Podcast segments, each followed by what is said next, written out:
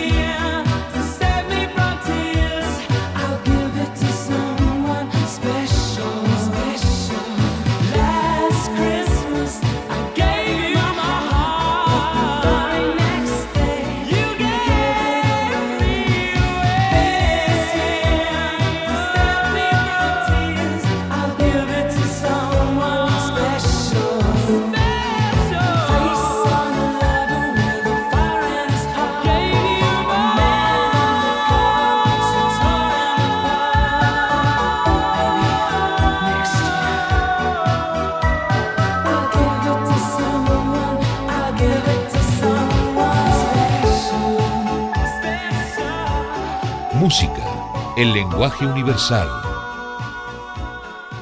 Resumen de noticias para hoy.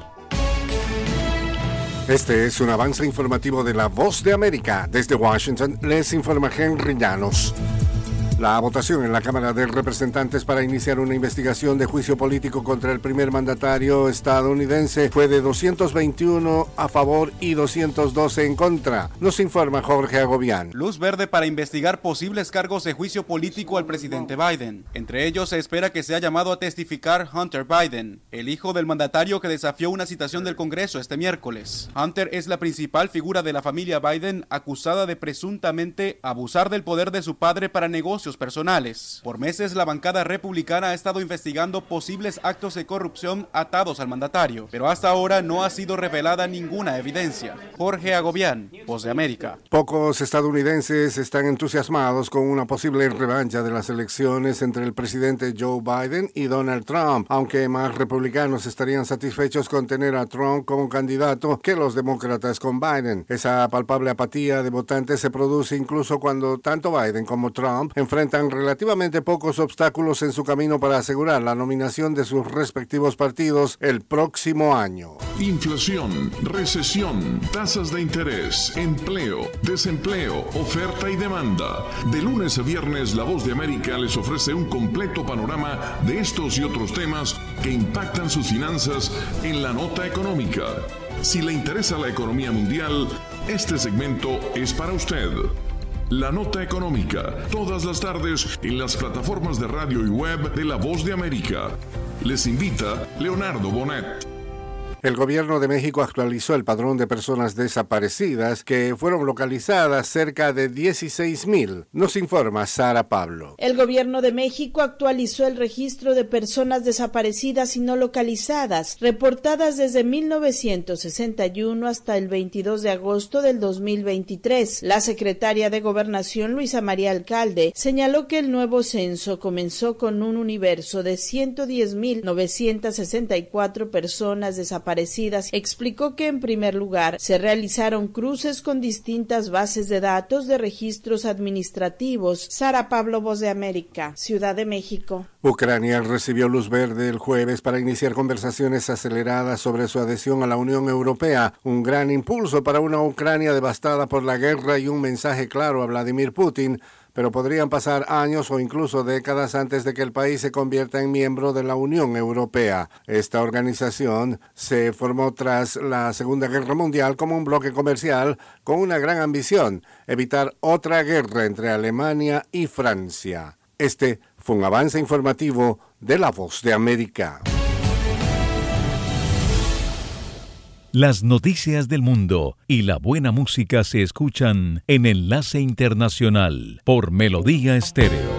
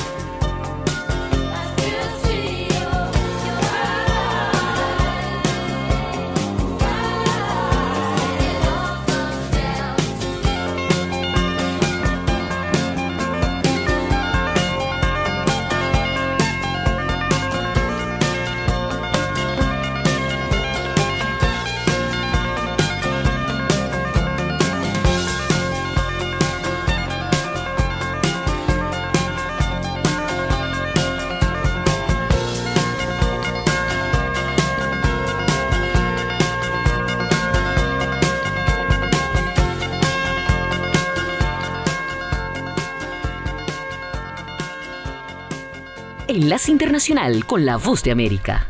La muerte de un niño en Nueva York revela el drama que enfrentan los migrantes que llegan a Estados Unidos en busca de una mejor vida. Una familia hispana hoy llora la pérdida de su hijo de 11 años, quien fue declarado muerto luego de que fuera hallado inconsciente en los pasillos del refugio municipal donde vivía. Ya van al menos tres migrantes que se suicidan en refugios municipales y se ha habilitado una línea nacional 988 para prevención y brindar ayuda psicológica. Más de 140 mil personas han llegado a Nueva York desde la primavera de 2022 y al menos 66 mil viven en refugios u hoteles de emergencia en espera de poder solucionar su estatus migratorio. Ángela González, Nueva York. Están escuchando un avance informativo de La Voz de América. El gobierno de Javier Gerardo Milei anunció un endurecimiento de la política de seguridad para el control de protestas callejeras en Argentina en la misma semana en la que implementó un plan económico de fuertes ajustes que ha generado el rechazo de sindicatos y de organizaciones sociales. Las cuatro fuerzas federales más el Servicio Penitenciario Federal van a intervenir frente a cortes, piquetes o bloqueos, sean parciales o totales, de las calles, carreteras y puentes bajo jurisdicción federal, adelantó la ministra de Seguridad Patricia Bullrich en conferencia de prensa. Toda persona que esté en la vereda no va a tener problemas, señaló la alta funcionaria al aclarar que el derecho a la protesta consagrado en la Constitución está garantizado. Las noticias del mundo y la buena música se escuchan en Enlace Internacional por Melodía Estéreo y melodíaestéreo.com.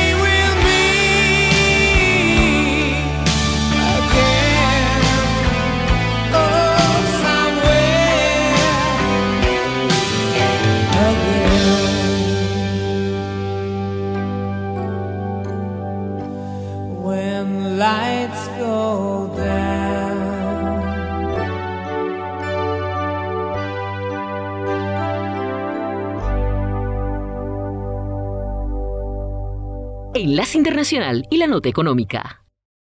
Las economías de América Latina y el Caribe continuaron desacelerándose este año que finaliza y las perspectivas para el próximo no son alentadoras. Se anticipa, por ejemplo, que la tasa de crecimiento será aún menor, al igual que la creación de empleo, dio a conocer la Comisión Económica para América Latina y el Caribe, CEPAL.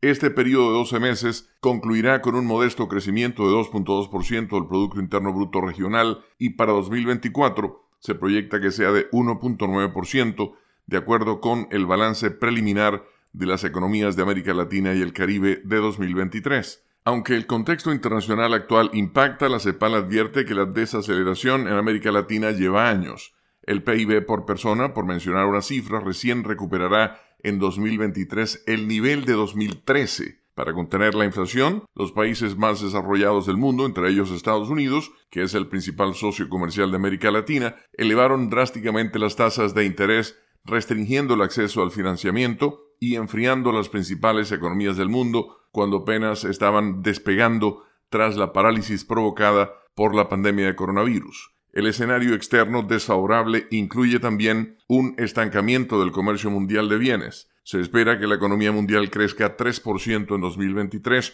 y 2.9% en 2024, por debajo del promedio histórico de 3.8% registrado entre 2000 y 2019. A fines de este 2023, todas las subregiones latinoamericanas mostrarán menor crecimiento con respecto a 2022. América del Sur crecerá un 1,5%, registró 3.8 en 2022. Centroamérica y México un 3,5% fue de 4.1 en 2022 y el Caribe, sin incluir Guyana, un 3.4% y fue de 6.4% en 2022, de acuerdo con la CEPAL. En cuanto a la ocupación, el organismo económico regional espera que al cerrar este 2023 haya crecido un 1.4%, equivalente a una reducción de 4 puntos porcentuales con respecto al 5.4% de 2022. Esa mejor creación de empleo seguirá en 2024 con un crecimiento estimado de apenas el 1%.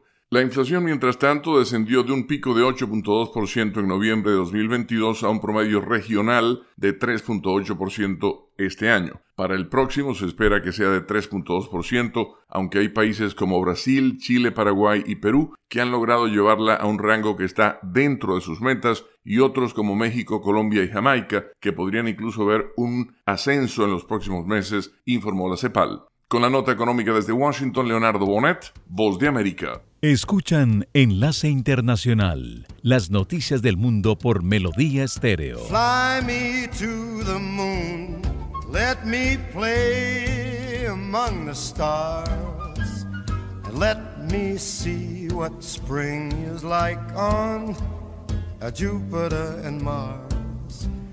In other words, hold my hand other words, baby, kiss me. Fill my heart with song and let me sing forevermore. You are all I long for, all I worship and adore. In other words, please be true. In other words, I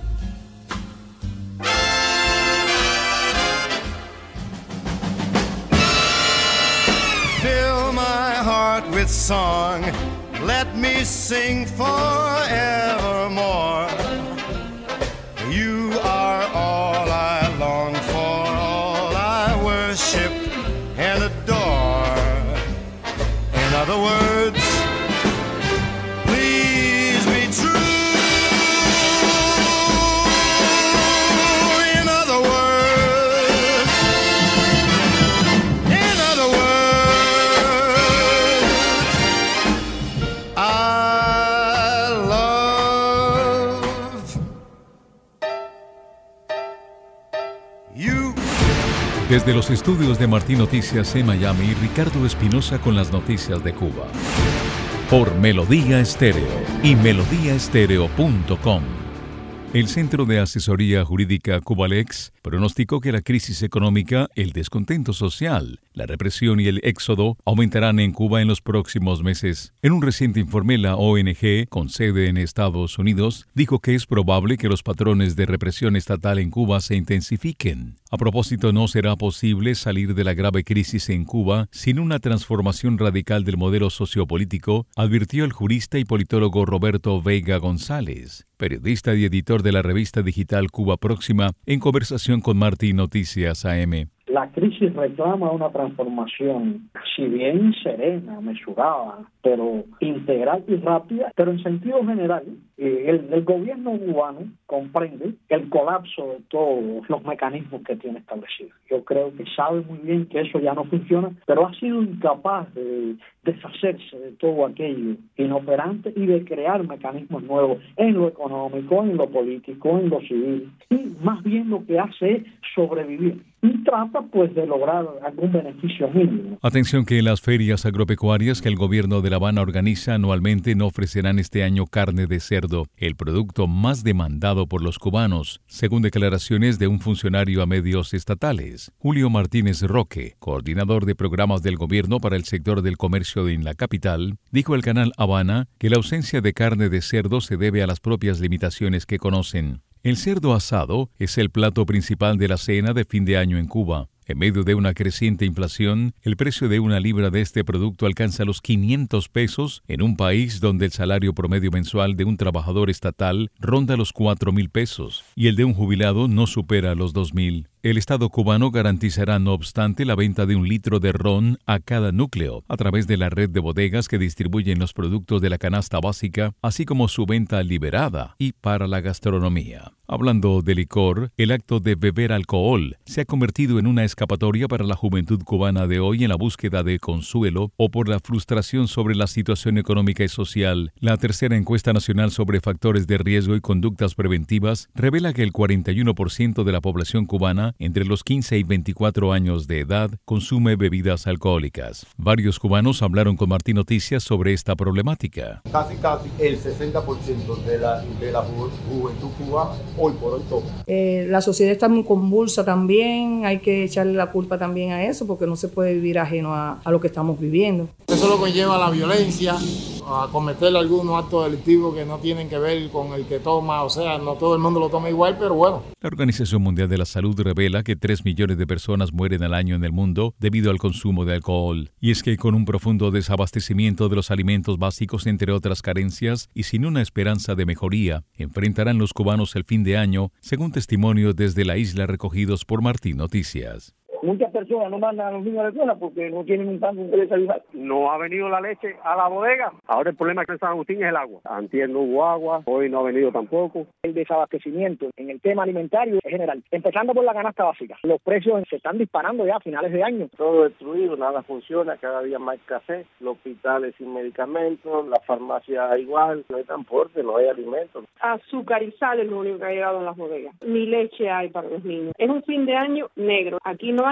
de nada. Están escuchando Noticias de Cuba. La cubana Melissa Vargas, quien desde 2018 se encuentra residiendo y jugando en Turquía, fue elegida mejor voleibolista del mundo en 2023 por el portal especializado Volleybox. La cienfueguera de 24 años de edad se situó en la cima de la lista con 1.100 puntos, casi el doble de los 634 que totalizó la dominicana Brayelin Martínez, que quedó en segundo lugar. Vargas, nacionalizada turca en abril de 2021, ha tenido un excepcional año. En la nota de farándula, el cantante cubano Sima Funk estrena hoy su nuevo tema Te tengo en salsa. Me voy, me voy, me voy, me voy si me llama yo voy para la tuya. El intérprete del superhit Me Voy agradeció a los actores que forman parte del audiovisual. Las reacciones tras escuchar cómo suena el nuevo tema de Eric Alejandro Iglesias Rodríguez, conocido como Sima Funk, no se hicieron esperar, tanto de seguidores y colegas que se mostraron convencidos de que será un nuevo éxito de su carrera. Pasaron las noticias de Cuba desde los estudios de Martín Noticias en Miami. Soy Ricardo Espinosa. Melodía Estéreo, radio de talento.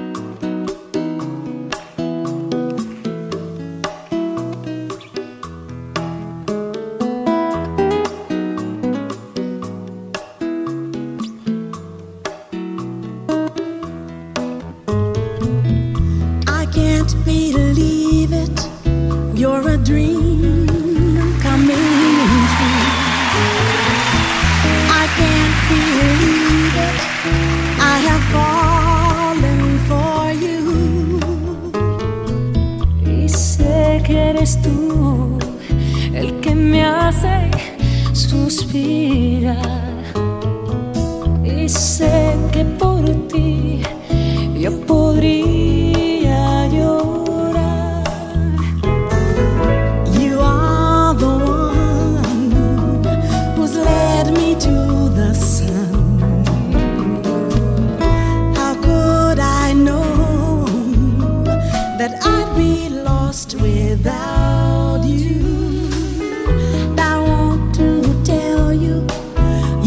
Control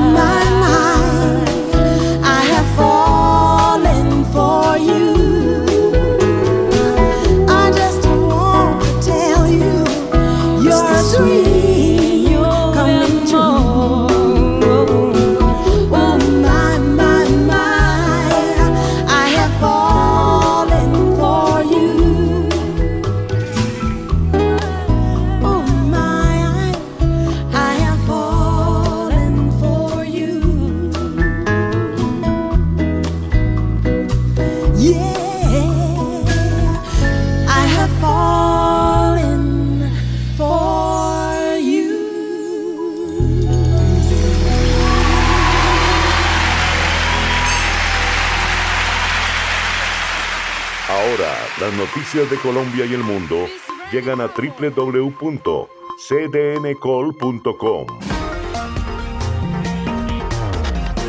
Somos cadena de noticias y el portal digital de las Américas. Noticias, deportes, salud, entretenimiento, análisis, América Latina y el mundo, radio y televisión en vivo, cadena de noticias.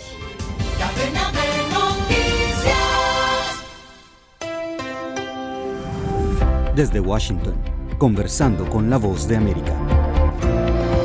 ¿Qué tal amigos? Soy Gustavo Cherkis y en nuestra edición de hoy de Conversando hablaremos del COVID-19 y un vasto panorama donde nos actualizaremos en cuanto a datos y expectativas de lo que se va a venir en esta nueva etapa de la enfermedad que parece estar recomenzando. Para eso hoy nos visita la científica epidemióloga Olivia Almendares del Centro para el Control y la Prevención de Enfermedades. Bienvenida, doctora Almendares. Gracias.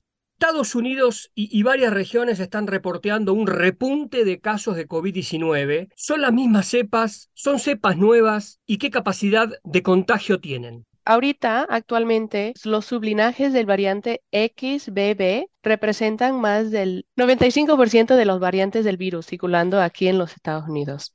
Actualmente también la vacuna que se recomienda para todas las personas de seis meses o mayores también proteja contra estos uh, sublinajes, incluye estos sublinajes. Ya nos vamos a estar metiendo en, cuanto a recomendaciones, ¿no? Pero en cuanto a su introducción, en este marco, ¿qué riesgos estamos enfrentando? Ah, digo, ¿hay alguna posibilidad de ciertas restricciones como fue en el pasado o todo será voluntario? Mire, no estamos donde estábamos en el, al partir de, del, del 2020, ¿sí? Hemos visto mucho a través de estos últimos mm, tres años. Tenemos muchas maneras de protegernos, así como la vacuna que, estaba mencionando. También hay otras formas de protegernos, las cuales incluyen lavar, lavarse las manos, quedar en casa cuando está enferma, pero la forma, la mejor forma de protegernos y de no pasar eh, el virus a, a los demás, a nuestros seres queridos, es vacunarnos. En el tema de vacunación, si bien se le ha pedido a la gente que se administre, que se vacune con la nueva dosis, hay lugares que reportan que el suministro no es suficiente, que no hay tanta cantidad. ¿Usted nos podría dar detalles mm. sobre cómo están trabajando en este tema? Claro, recientemente los CDC hemos, hemos estado trabajando en un programa que se llama Programa Puente de Acceso. Este es un programa que se hizo para mantener acceso a las vacunas contra el COVID-19 para personas sin seguro médico aquí en los Estados Unidos. Esto se está haciendo por medio de modificar contratos existentes con farmacias para, para ofrecer servicios de vacunación en los áreas con bajo nivel de cobertura, eh, bajo acceso a las vacunas. Entonces, por medio de este programa se está ampliando el acceso a las vacunas. ¿Y hay suficientes vacunas? Sí. Y ahora que ya contamos con cuatro dosis de vacunas, el virus sigue mutando. ¿Se está trabajando continuamente para ampliar los espectros de la vacuna? ¿Será como el flu que debemos vacunarnos todos los años? Pues todavía eso queda por ver, pero eh, todos los virus, incluyendo al virus que causa el COVID-19, cambian a través del tiempo. Eso ya lo sabemos. Uh, los anticuerpos protectores que uno tiene ya sea de vacunación previa o de inf infección con el virus, disminuyen con el tiempo. Los, este, los nuevos variantes y sublinajes del, del SARS-CoV-2, o sea, el virus que causa el COVID-19, van a seguir ocur ocurriendo. Actualmente, la vacuna actualizada está basada en el sublinaje XBB.1.2, que es del variante Omicron. Y como dije anteriormente, como mencioné, los sublinajes XBB representan la gran mayoría de los casos del COVID-19 aquí en los Estados Unidos. Así que anticipamos que esta vacuna va a proveer buena protección contra las variantes que actualmente están circulando. Pero es para preocuparse, es como la primera, la primera que llegó de, de, de, COVID, esta, esta etapa, esta cepa, como la que nos sorprendió, como la que puso al mundo en, en un parate. La información que tenemos hasta la fecha está mostrando que no, no es este, reemplazando las variantes que están circulando, o sea que no es más, no está causando enfermedad más grave que antes, pues. Um, la otra cosa que quiero mencionar es que otra vez eh, regresando al tema de vacunación, una meta muy importante de la vacunación es ampliar la inmunidad contra el virus y te anticipamos que la vacuna va a ayudar a proteger contra resultados eh, que pueden ser graves del COVID, aun si hay diferencias entre la formulación de la vacuna y los variantes que están circulando durante el año. ¿Esta nueva cepa tiene algún origen en particular? Cuando se lanza el COVID, digamos, entre comillas, todos apuntaban a China, digamos. ¿Esta nueva cepa tiene algún origen que pueda estar bien determinado, que se haya identificado? El origen no se puede saber con certeza.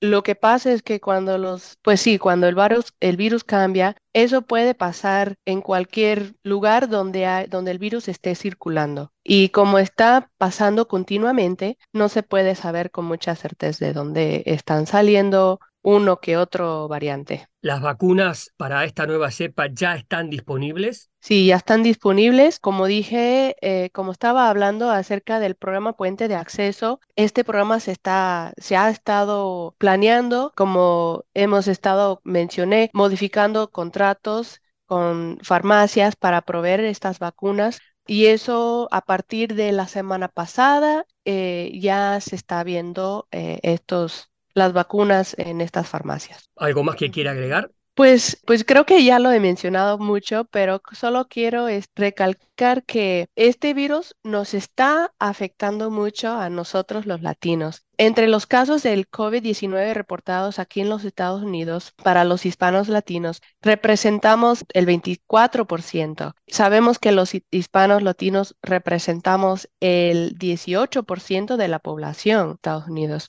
También, en comparación con las personas blancas y las personas negras, o sea, no latinas, nosotros los latinos estamos más bajo en, en, cuestión de la vacunación. Así que es muy importante que nos animemos, que nos vayamos a vacunarnos para protegernos a nosotros, tanto a nosotros así como también a nuestros familiares de este virus, sobre todo de los efectos graves del virus, así como la hospitalización o de la muerte. Epidemióloga Almendares, muchísimas gracias por su claridad. Gracias.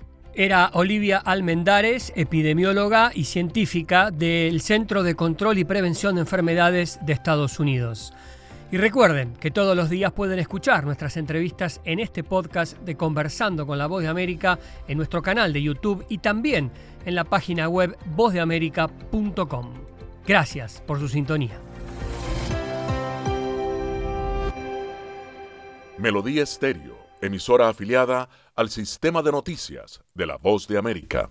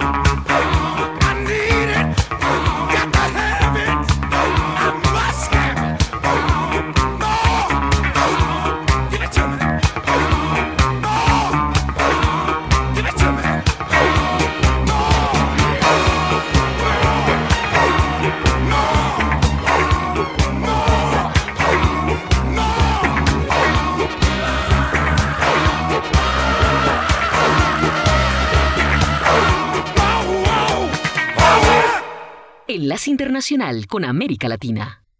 Pese a que la Corte Constitucional en varias sentencias ha garantizado el derecho de los consumidores de alucinógenos como una expresión del libre desarrollo de la personalidad, el Congreso se ha negado en reiteradas ocasiones a legalizar la comercialización del cannabis, lo que obliga a los consumidores a recurrir al mercado ilegal, algo que a juicio del presidente Gustavo Petro fortalece el narcotráfico, como lo expresó en su cuenta personal de ex. De lo que se trataba es que la producción se legalice y Colombia pueda exportar cannabis a los países que ya la han legalizado. Quien pierde es Colombia que podría reemplazar así economías ilícitas. Quien gana es el narcotráfico que puede hacer crecer sus arcas de la muerte. Hay políticos que ayudan a sostener la rentabilidad del narcotráfico. Fuertes opositores a la legalización del comercio de la marihuana, como el expresidente Álvaro Uribe, expresaron las razones para promover el archivo de esta iniciativa. En los países con legalización aumenta el mercado ilegal a pesar de tener farmacias autorizadas. La marihuana ha aumentado el consumo de otras drogas. Estados Unidos vive la tragedia del fentanilo que empezó con la marihuana. Sin embargo, la senadora progresista María José Pizarro, ponente en el Senado de esa iniciativa, dijo que con argumentos falaces solo se beneficia a los microtraficantes. Posiciones muy retrógradas y conservadoras, pero más ignorantes, porque presentan toda una serie de argumentos que no se sustentan con la realidad científica, con lo que ya ha establecido la Organización Mundial de la Salud. Los congresistas promotores de este proyecto de reforma constitucional aseguraron que volverán a presentar la iniciativa al Congreso cuantas veces sea necesario, porque ya se generó un debate que cada vez tiene más argumentos en favor de levantar las políticas prohibicionistas que, aseguran, han mostrado su total fracaso. Manuel Arias Naranjo, Voz de América, Colombia.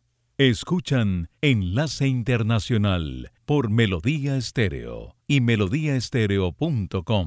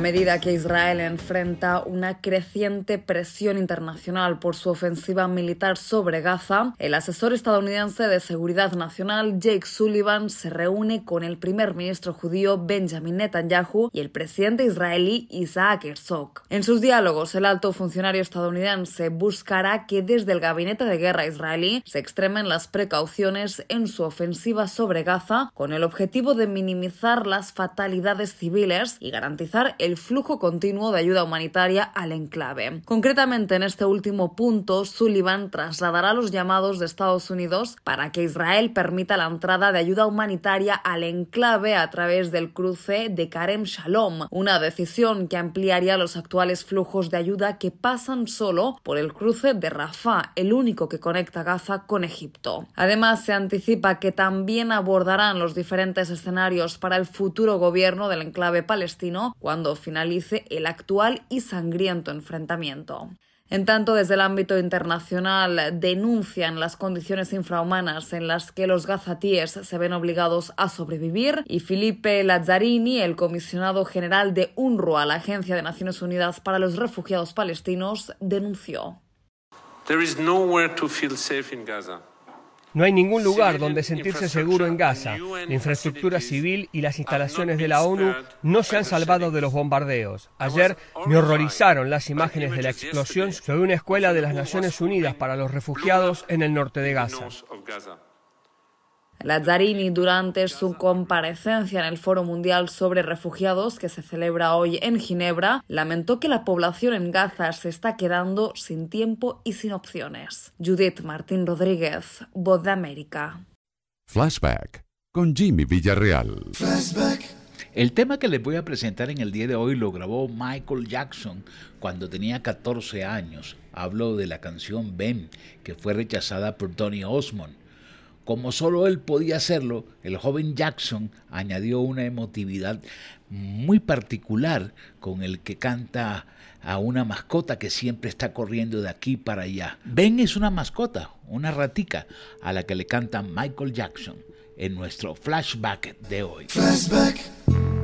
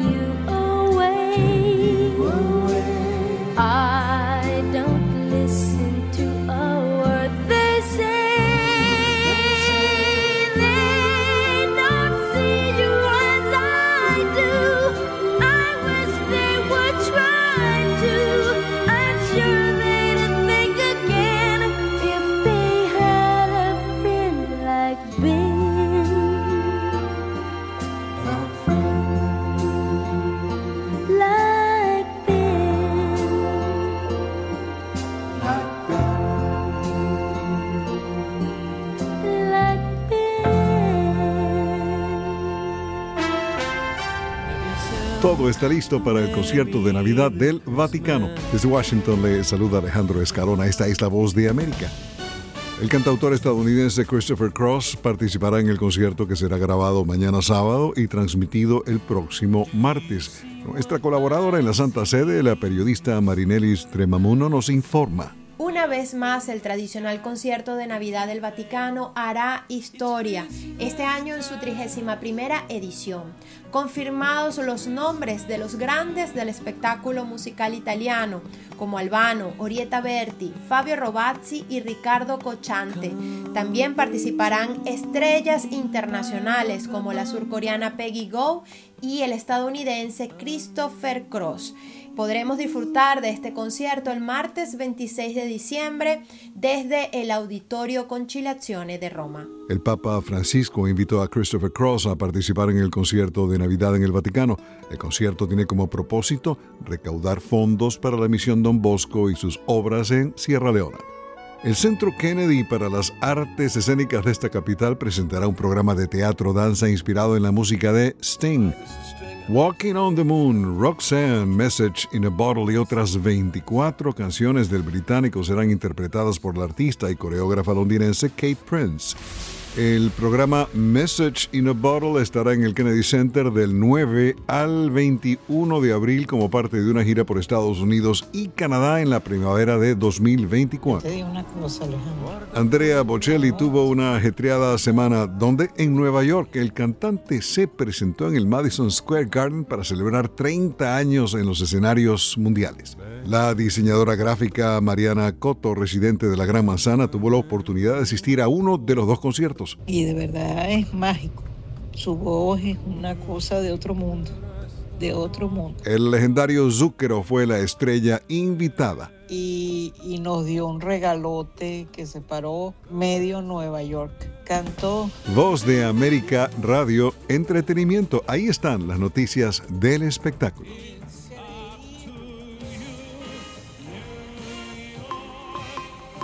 Enlace Internacional es una producción de cadena de noticias. Productores. Jorge Pérez Castro y Gabriel Villarreal Ángel, periodistas de cadena de noticias y sala de redacción de La Voz de América. Voiceover Ricardo Espinosa e Isángela Montilla. Producción ejecutiva Jimmy Villarreal. Síganos en X como arroba cdncol y en cdncol.com, el portal digital de las Américas. Cadenamelodía.com, radio de talento.